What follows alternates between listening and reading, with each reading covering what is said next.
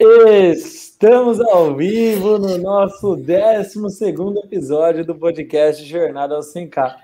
O podcast onde eu, Henrique, te trago sites, sacadas, dicas de como conseguir atuar e faturar aí 100K ao ano dentro da engenharia diagnóstica. Meu nome é Henrique Bosco, sou especialista em engenharia diagnóstica e eu sou a Thaís, eu sou entrevistadora, que eu só tô aqui para colher alguns segredinhos do Henrique a mais, que ele não falaria se ele estivesse sozinho. muito bom, muito bom. Bom, então, Thaís, sobre o que, que a gente vai falar hoje, qual é o nosso tema de hoje, o que, que a gente vai trazer para o pessoal? Olha, né, a gente sempre fala que os temas do podcast eles são é, definidos através do que você ouve, né, dos seus seguidores, dos seus alunos, da pós, do decole, e nas caixinhas que você abre no Instagram. Então, antes da gente falar o tema, já vou falar, gente, se vocês querem ter alguma coisa aqui, comenta aqui embaixo no, no, no YouTube, né? Se você tá vendo. É, marca o Henrique aí no Story, se estiver ouvindo no podcast, e já fala qual o que, que você tá achando, né? E qual é o tema que você quer que a gente aborde aqui no próximo, porque a gente já tem uma listinha que a gente sempre tira desses seus comentários. Bom, hoje a gente vai falar se para você se tornar um engenheiro civil sem K, você precisa ter muita experiência, né? A gente sempre fala do ramo da engenharia diagnóstica aí, e tem muita gente que acha que para entrar nesse ramo e se tornar, né, ter um faturamento de 100 mil ao ano, precisa ter experiência, e hoje a gente vai desvendar isso aqui. Total, total. Eu acho que isso até vem um pouco, né, Thaís? Poxa, eu, pelo menos, quando eu iniciei na engenharia diagnóstica, eu olhava toda a parte de laudos, perícias, para ser honesto, como uma área de cabeças brancas, vamos dizer assim, né? Uhum. Uma área aí de pessoas pô, mais experientes, pessoas com mais anos de experiência, com mais atuação, pessoas mais técnicas, muitas vezes acadêmicos, inclusive, né? Pessoal aí que já tinha mestrado, doutorado.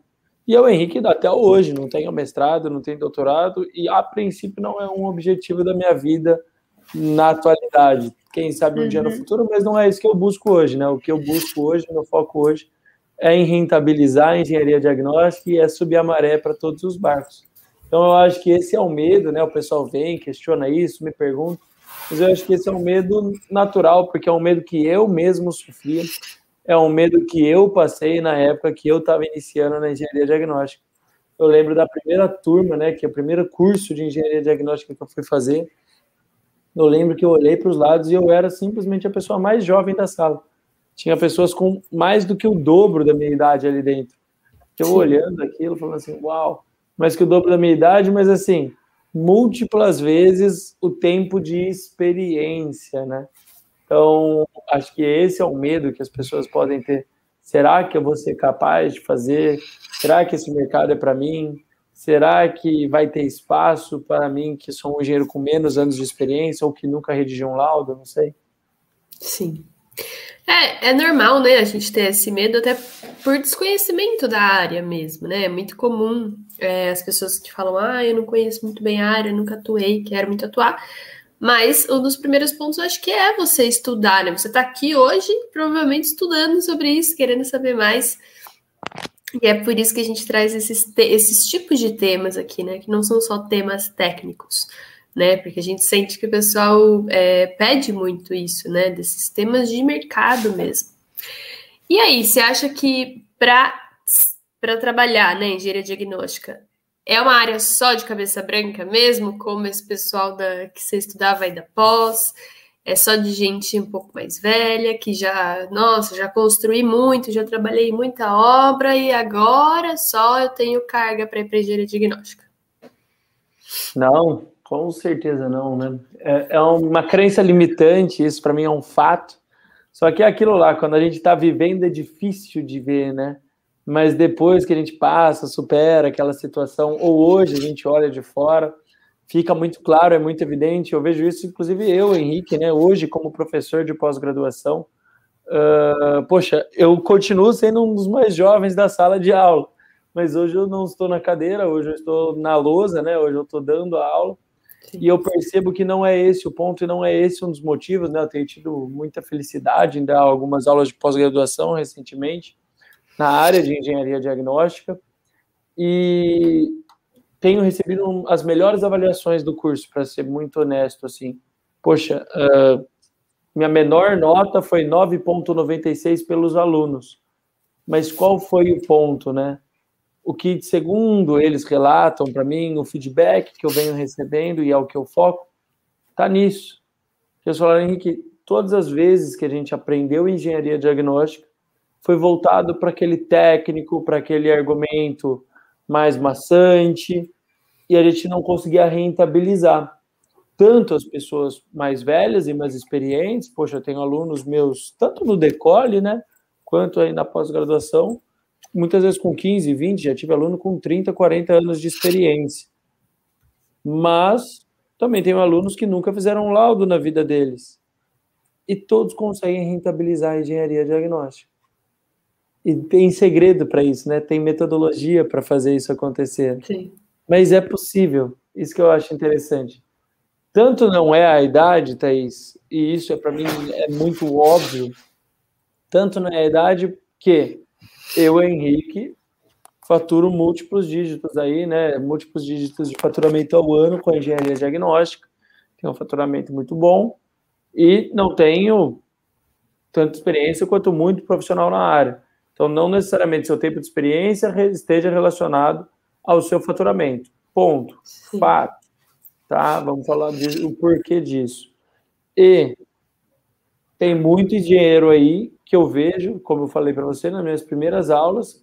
Poxa, esse pessoal teve muitas aulas comigo, já fiz curso com vários engenheiros mais de uma vez. E aí eu olho nesses né, colegas que já eram, tinham aí 20 anos, 20, quase 30 anos de experiência, e até hoje não conseguiram rentabilizar. Então, aonde é que está o erro, né? O que está acontecendo? O que acontece aí? O que, que impede, né? Sim.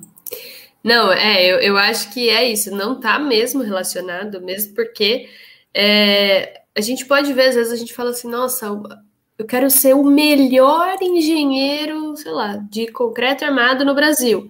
Nem por isso você vai ser o melhor, o, o mais bem sucedido. O mercado. Financeiramente, né? É, financeiramente, exato. Porque se você não atende né, as necessidades do seu cliente, se você não olha para isso, e, e, às vezes nem, nem fazendo, né, nem atuando da melhor forma completamente. Do, vamos falar aqui do. Você não tem que fazer o, o laudo maior possível para ser o melhor laudo, né?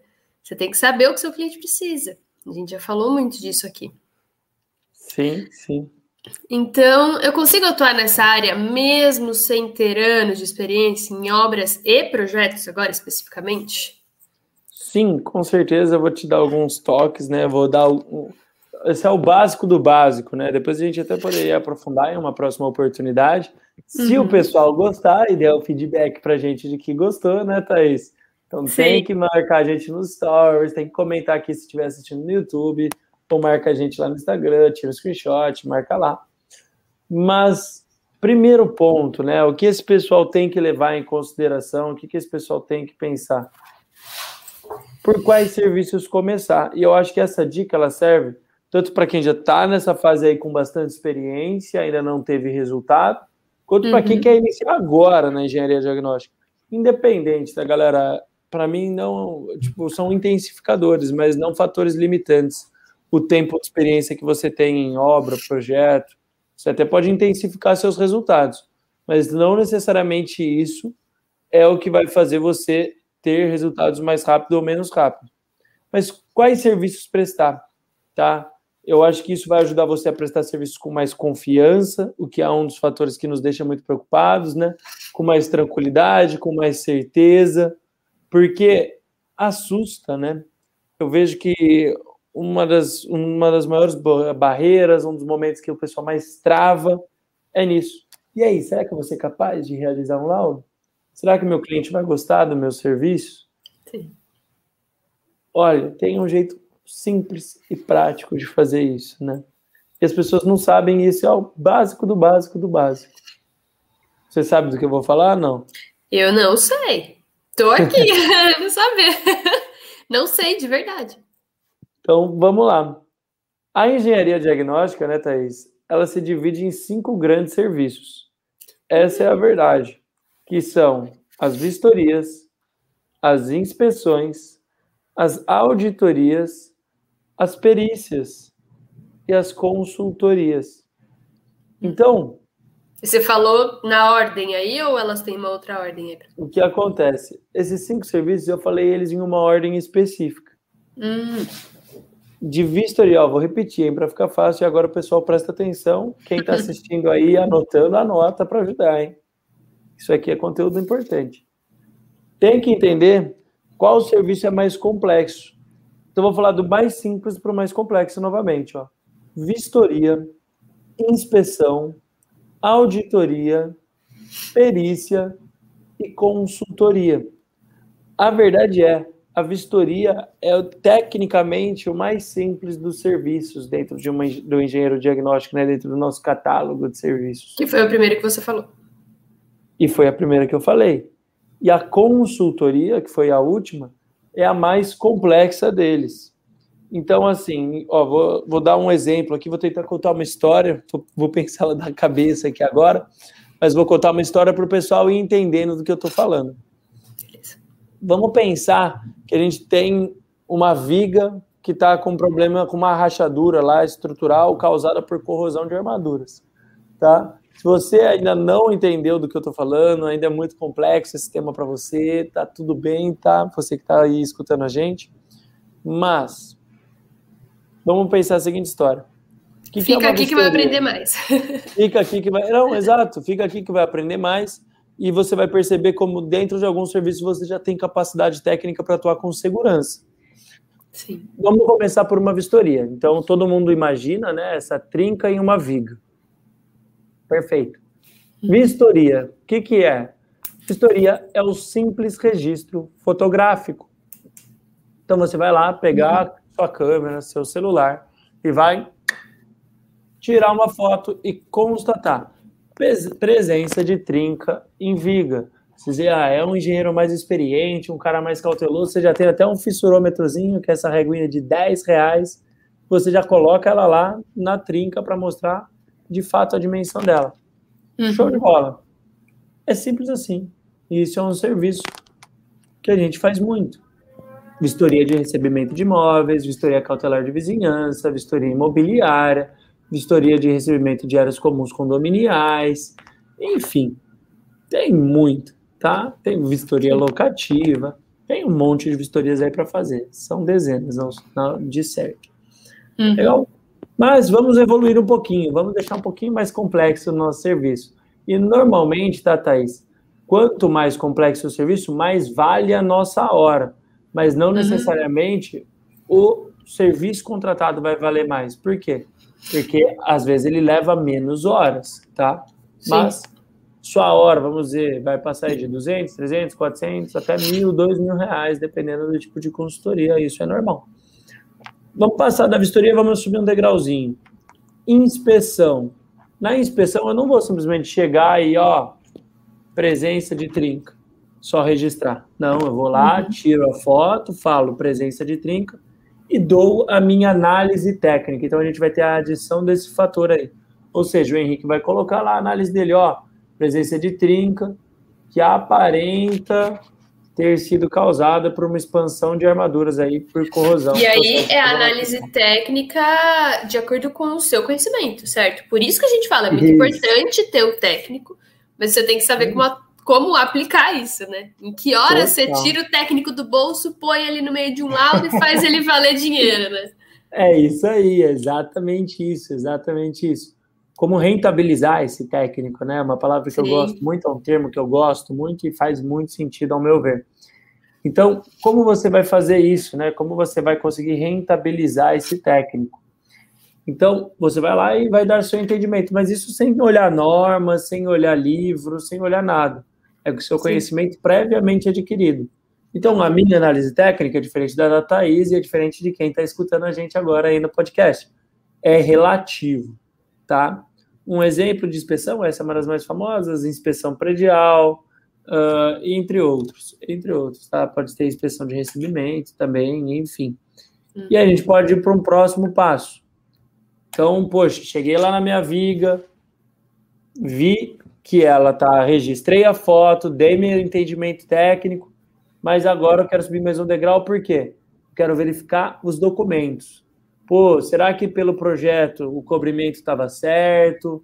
Vou olhar o diário de obra, ver como é que foi a concretagem dessa viga. Vamos ver aí se teve ensaio do aço, se teve ensaio de rompimento do concreto.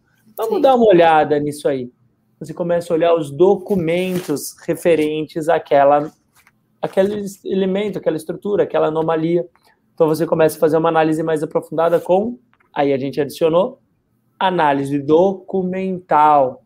Então a gente vai lá, adiciona, faz uma análise documental para esse pessoal conseguir de fato ver ali e começar a entender um pouquinho mais a fundo. Então, por exemplo, são... cada vez a gente está trabalhando mais em cima da nossa viga, né? Sim, e só um adendo, que eu não sei se quando você fez engenharia civil, mas quando eu fiz, os meus professores sempre falavam.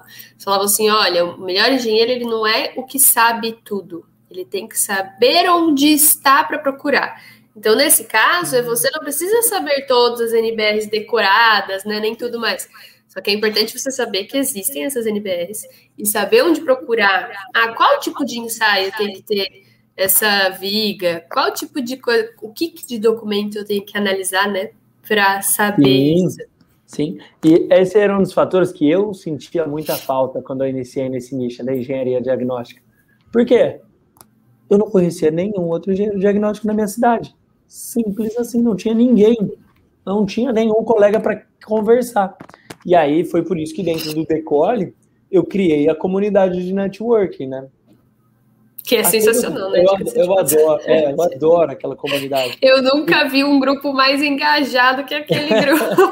Não, e, e, era o meu objetivo, né? O Decole tem cultura própria, essa é verdade, né? O Decole tem uma cultura de givers game, uma cultura de todo mundo se ajudar, independente de receber algo em troca disso, né? Sim. Então eu adoro isso, porque as pessoas mandam lá e, poxa, cada vez meu tempo é mais escasso, né?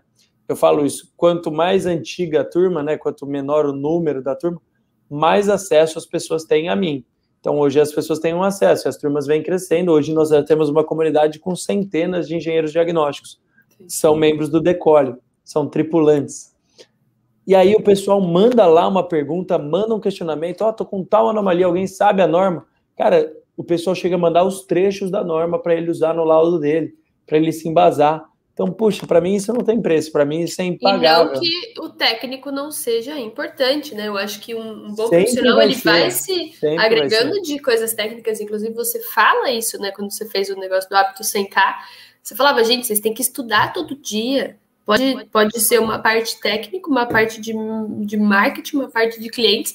Vocês têm que estudar todo dia. É muito importante. Mas a nossa memória é humana, né? Então, é muito legal o grupo de network. Eu sou, sou suspeita para falar, Suspeito. porque o pessoal é super engajado, super engajado mesmo. Sim, sim.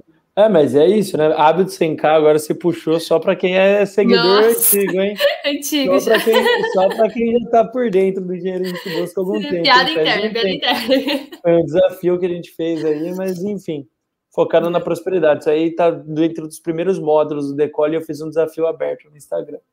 Sim. Enfim. E aí, então depois da auditoria. auditoria né? Então a gente já foi para a auditoria. Então percebe, né, que, poxa, qualquer um que já está saindo da faculdade consegue fazer a vistoria. O cara vai lá, tira foto, análise técnica também, ele pode fazer uma inspeção, porque com base nos conhecimentos que ele já tem. A auditoria vai depender um pouco o quê? De força de vontade, ao meu ver. Porque ele vai depender de ir atrás de certos documentos, network, pesquisar um pouco mais. E aí depois a gente vem para a perícia, aí tecnicamente começa a ficar um pouco mais engajado, vamos dizer assim, ficar, ficar um pouco mais aprofundado. O uhum. que, que é a perícia? Na perícia você vai dar o diagnóstico, ou seja, o que causou, quem é o culpado por aquela anomalia. Então vamos dizer que, por exemplo, você chegou naquela viga e aí você verificou que ela está com corrosão das armaduras e é por isso que surgiu a trinca, porque você já analisou na auditoria que o concreto foi rompido, está com uma resistência boa, você já fez uma verificação de adensamento e, pô, tá com adensamento legal na viga. E aí você percebeu o quê? Tá infiltrando água e tá com problema naquela viga ali. Tá gerando processo de carbonatação e pilha galvânica, que a gente chama. Aí já é um pouco mais técnico. Percebe porque já começa, né, a, a, a perícia começa a ficar um pouquinho mais técnica. E aí, você percebe que então o que está causando a trinca é o quê? Um problema no sistema de impermeabilização. Então você vai falar a causa, quem causou, tá? Para quê? Para, por exemplo, um processo judicial. É por isso que o nome judicial é perito judicial. É a pessoa que vai falar causa, tá? Então esse perito vai lá e vai falar assim, ó, Sim. que causou aqui foi a empresa de impermeabilização que não fez um sistema estanque. Resolvido. Ponto. E a gente está subindo os degraus de, de conhecimento técnico, né? Igual você falou lá. Por que, que a vistoria é mais simples né, do que isso? Porque é isso, você não precisa de muito conhecimento lá no começo. É por isso que você pode começar por esses tipos de serviço para vencer Total. a sua insegurança. Às vezes você até tem a parte técnica, né? Só que às vezes a gente tem muita insegurança, a gente vê muita gente assim. Então, total, total. vamos começar por serviços um pouco menores e ir crescendo. Saber, né, para onde ir, que é muito importante também. Exato. Exato. E aí a gente vai para o nosso último degrau, que vai adicionar o quê? Então a gente ó, foi, tirou a foto, deu a nossa análise técnica, verificou documentos, diagnosticou, ou seja, determinou causa, e agora a gente vai falar quais vão ser as consequências e como solucionar. É isso que a gente adiciona em uma consultoria. Então vamos dizer, as consequências nessa viga vai ser o quê? Perda de desempenho estrutural e colapso, tá? No futuro. E como solucionar? Aí, enfim, não vou entrar no técnico aqui, mas reabilitação estrutural e reforço, provavelmente, com reparo do sistema de impermeabilização. Uhum. E a verdade é, né, Thaís? A imensa maioria das pessoas morre de medo de fazer um laudo, morre de medo de atuar na engenharia diagnóstica, com medo de errar na solução que eles vão dar. Então, a verdade é que eles nem sabem, mas só tem, só tem medo, na verdade, de prestar consultoria. Porque ele poderia estar fazendo a vistoria, inspeção, auditoria, até mesmo uma perícia, Sim. sem estar correndo esse risco desnecessário. E de fato é o que eu indico. Você está começando, não importa se você tem anos de experiência ou não, mas você está começando na engenharia diagnóstica, Comece pelo simples. Comece fazendo uma vistoria, comece fazendo uma inspeção. Para quê? Para você conseguir ajudar o seu cliente, levar resultado, agregar valor, mas sem se colocar em risco. Vai com o pezinho no chão, né? Eu sou engenheiro, não tem jeito, né? Eu sou naturalmente que a gente chamava nos Estados Unidos de uma pessoa grounded, pé no chão. Então é isso, poxa, dê passos firmes, não precisa fazer loucura. E mesmo assim, você consegue um bom faturamento. O Decole está cheio de engenheiros com mais de 8K e 300 por mês que fazem só vistoria. Lotado. Sim. Vistoria e inspeção, alguns. Mas a grande maioria não necessariamente. Lógico, tem grandes engenheiros aí como o Paulo, que aí ele já está com faturamentos aí de, sei lá, 20, 30K por mês. Aí ele já está aí prestando serviços de perícia, consultoria. Temos engenheiras como a Bruna, 135K, em dois meses também, já presta consultoria. Mas, poxa, está buscando os 8.300. Estrutura, faça sua fundação bem sólida e fica tranquilo que os outros serviços vão vir. E não só o técnico, né? Igual hoje a gente está falando é, sobre o que a gente sempre fala. Para você saber atuar da forma certa, né? Independente do serviço que você for, para você começar, você tem que entender aonde você está, você tem que entender o seu, a sua, o, seu habitat ali natural para saber da onde você está, o que você tem, o, o que, que você pode fazer com isso e para onde você pode ir, ou ai, não, eu quero um dia saber prestar uma consultoria. Tudo bem.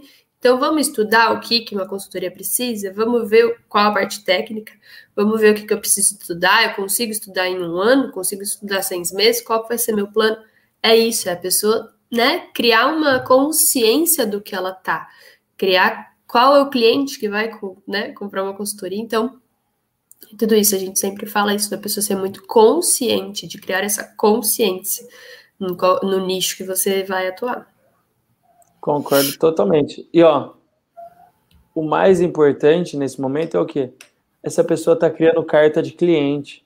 Essa pessoa está criando autoconfiança. Sim. ela já ganhou o que eu chamo de laudo de axila, né? Isso aí, tripulante sabe do que eu estou falando, mas ela já tem portfólio, ela já tem posicionamento de mercado. Isso aqui, né, que está aqui atrás de mim, na verdade, isso aqui é resultado da última mentoria que eu dei. Ele vai ganhando a curva aqui de faturamento, porque hum. você patina mais aqui no começo, deixa eu tirar essa lâmpada. Então você, ó, pessoal, é uma curva em PG, tá? A curva de crescimento de um engenheiro 100K dentro do decore. Por quê? Porque eu ensino ele a fazer isso de forma estruturada. E é isso. Então, essa pessoa, mesmo iniciando com serviços tecnicamente mais simples, ela já tem faturamento, mas ela tá. É que nem uma catapulta. Você vai puxando a corda, puxando a corda, puxando a corda, puxando a corda, puxando a corda, mas a hora que essa corda abre, o resultado é gigante, entende? Por quê? Porque está muito bem embasado, está muito bem estruturado. E esse é um dos segredos do método do decole.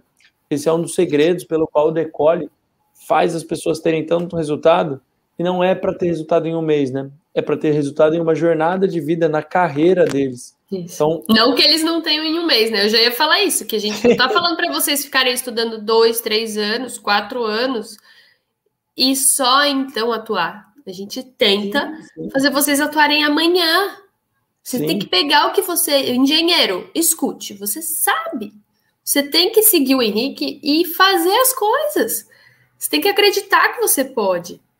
Porque a gente tem muita bagagem, só que a gente não sabe colocar em prática. A gente não sabe, a gente não sabe. É muito importante isso. Total, total. E é colocar em prática amanhã. É, Nunca deixe para amanhã o que você pode fazer hoje, né? Essa é a verdade. Essa é a verdade. E if it's to be, is up to me. Hum. Mas é isso, né? Mas é isso. Cara, para e pensa. O que, que você está deixando de fazer? Por que você está deixando para fazer, de fazer, né? Então vamos deixar essa reflexão aqui para finalizar. Eu acho que é isso. O que está te bloqueando? Se for serviço, se for insegurança, eu tenho certeza de que se você prestou atenção de fato nessa live, você percebeu que isso aí é só uma desculpa que você está dando para você mesmo. Porque você tem total capacidade de começar. Se você vai conseguir seus primeiros clientes ou não, como conseguir, com qual escala, aí é outra história, né? São outros fatores, a gente teria que alinhar esses outros parafusos. Uh, infelizmente aqui a gente não tem contato direto com vocês. Uh, seria só numa mentoria que eu conseguiria fazer isso, mas você já tem o seu ponto de largada você consegue ter, consegue começar a se movimentar nesse sentido. Presta atenção, porque você pode prestar uma vistoria, uma inspeção, uma auditoria com quase zero experiência em engenharia diagnóstica. Vai ter os maiores resultados? Aí é uma questão de escala, é uma questão de apertar parafusos, mas com certeza você vai estar evoluindo. Só cuidado, porque às vezes demora bons anos, né? Que foi o que demorou comigo se você não tiver o direcionamento certo. Então, vai acompanhando nossos conteúdos e te vejo em uma próxima oportunidade.